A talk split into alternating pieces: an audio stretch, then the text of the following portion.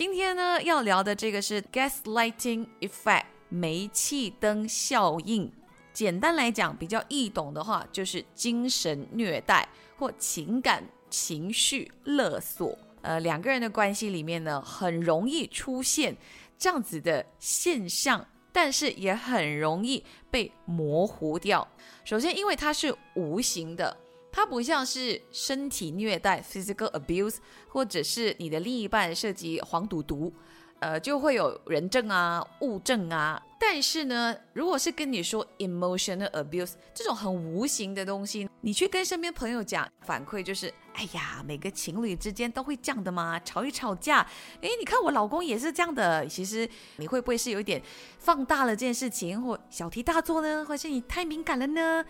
讲着讲着，你可能也开始会怀疑说，嗯，好像是我有点小题大做，可能就是我自己忍耐度不够喽，我的包容不够喽。还有一种是更加重的结论，就是，嗯，你不够爱他。所以，我们先打掉打掉这些所有的朋友的 feedback，所有这些 conclusion，我们回来聊关于 gaslighting 煤气灯效应这种情感情绪勒索或精神虐待到底是一种怎么样的情况。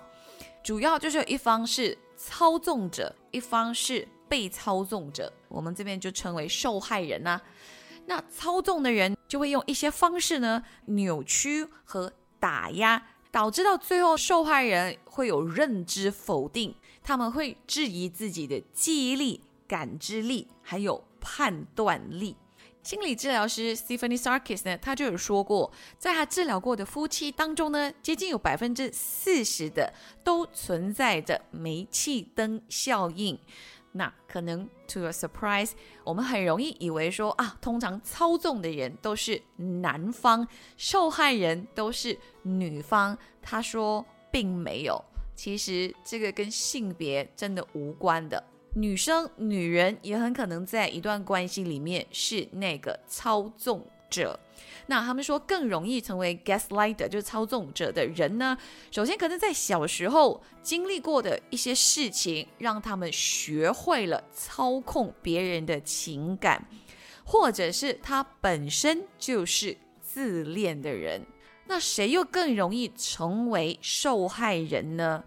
据说有这样子的一些特质，就是比较认真的、有良心的和信任别人的人，因为呢，他们自己本身就是可信之人。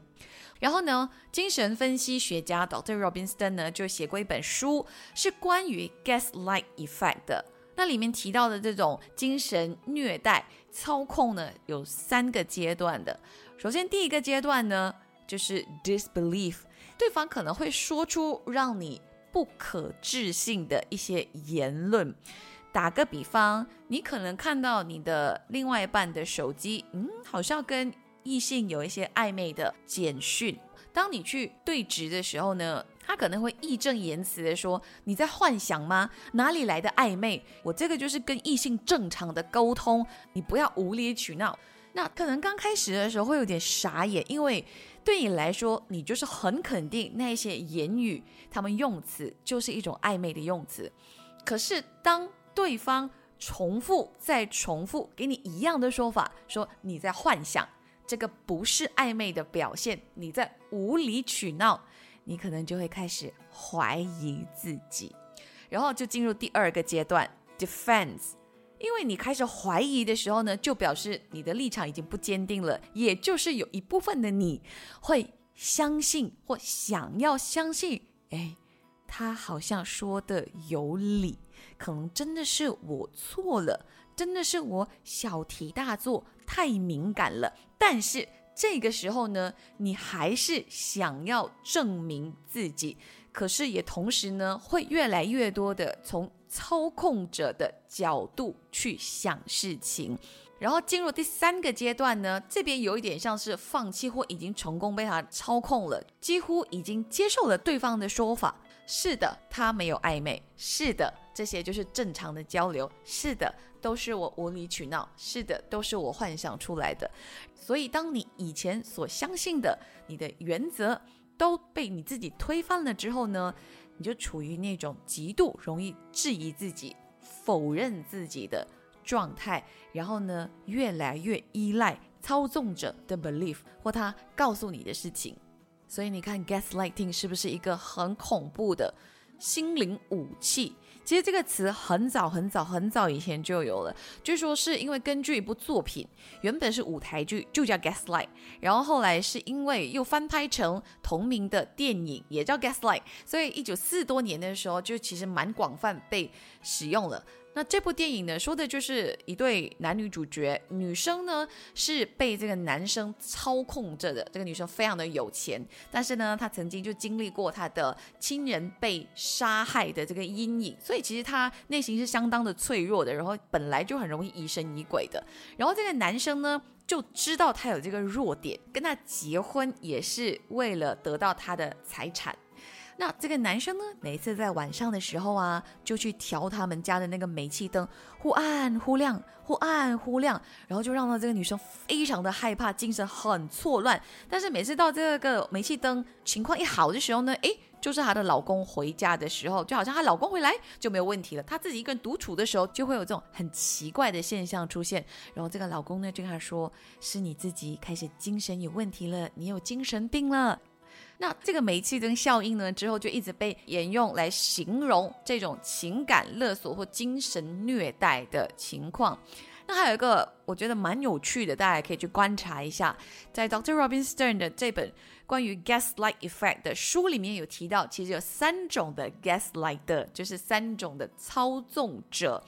其中一种呢，就是 The Glamorous Gaslighter，魅力型操纵者。也是属于那种比较浪漫的，会制造很多属于你跟他之间的小世界，让你沉浸在其中，相信啊，这个就是真爱。但是这个操纵者呢，是非常。高级的玩家，他可能会突然搞失踪，让你心挂挂这样子，哎，都突然间他又现身了，然后就带着一束玫瑰花，带着香槟啊，然后就开始有很浪漫的那种行为啊，但是有可能不解释他的行踪到底去哪里，就是很有神秘感的，让你爱他爱到神魂颠倒的那种。反正他们就是很懂得用他们的魅力来掩盖很多的恶劣的事实。坦白说，这样子的操纵者呢，我觉得很容易出现在很多的明星偶像当中。好，那来到第二种呢，就是好人型操纵者，the good guy gaslighter。这个操纵者呢，其实会让你很 confused，因为呢，在别人的眼里，或者甚至是在你的面前，他永远的表现就他就是一个好人，他的所有的出发点都是好的，他是一个很贴心的人，他很愿意。就是倾听你的意见的人，但是呢，他可能是用一种温水煮青蛙的方式，就是暗地里慢慢的、渐渐的重伤你、反驳你、否定你，或削弱你自己很多的认知能力或判断能力。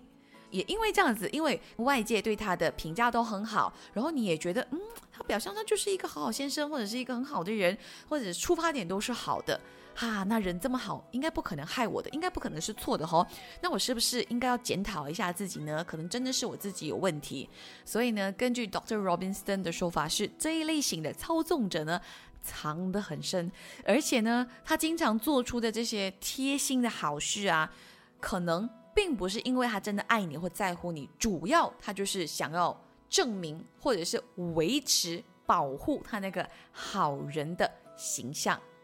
然后去到第三种呢，应该就比较容易辨识了，就是 the intimidator，恐吓型的、恫吓型的操纵者。这些就是会用骂、羞辱啊、吼啊、冷暴力啊来惩罚你，或来威胁你，来让你心里产生内疚或者恐惧。但是呢，之后他可能又会认错，然后这些过程会不断不断的重复。所以你自己也会有一种拉扯的想说，嗯，他还会道歉我，可能他自己也觉得内疚了，呃，或者他这个情绪，哎呀，一时爆发而已嘛，哎呀，他可能不是一个好丈夫，但是还是一个好爸爸嘛，你看他对孩子好像还不错，那就嗯，OK，继续没关系，再给机会。那这三种的 gaslighting 的类型呢，有可能同时出现在一个人的身上，也有可能他会。轮流的利用这不同的特质去操控另外一个人。那坦白说，因为今天我们的主题写到聪明的女人与渣男的故事，其实主要是因为呢，在后续关于这个事件的边边角角的一些 报道啊，或分享，或一些文文字，我看到了其中一个 catch my eye 的，就是有人写说，聪明的女人为什么会爱上渣男？那我自己有一个想法，就是世界上除了时间是公平的，我认为情绪和情感也是公平的。就是不管你是男的女的，你多有钱，你多聪明，你的社会地位多高多低，你该痛的还是会痛的，你该被伤的还是会被伤的，该忧郁的还是会忧郁，该生气的还是会生气，你该开心的还是会开心，你该感动的还是会感动的。所以这个真的无关聪不聪明。那刚刚有提到，呃，有心理治疗师就是说到，他治疗夫妻当中接近百分之四十 percent 的都存在着这个煤气灯效应嘛。其实他也有说到。这些受害人有很多可能都是高学历的，或者是 professional，有律师啦，有医生啦，所以真的也不是说啊，一定是笨笨傻傻的或者单纯的那种呢，才会成为心理操控者的受害者。因为主要就是你爱这个人，你在乎这个人，这个人跟你有很长久的亲密关系的话，是很容易不知不觉的陷入这样子的困境的。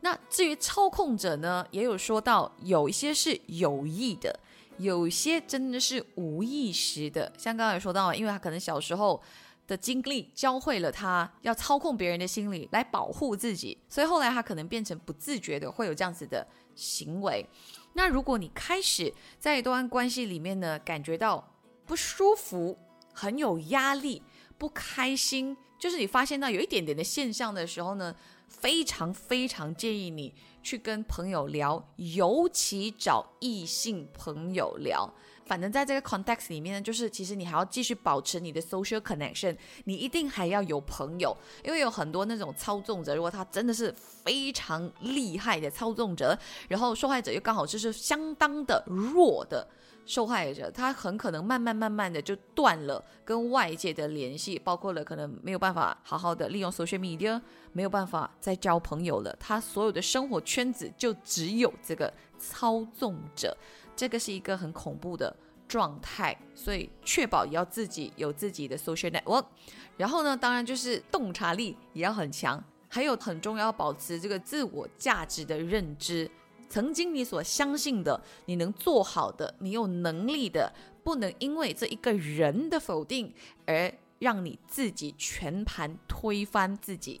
然后最后呢，也一定一定一定要有能力让自己离开或远离使用煤气灯效应的人，这个绝对是最有效的方法。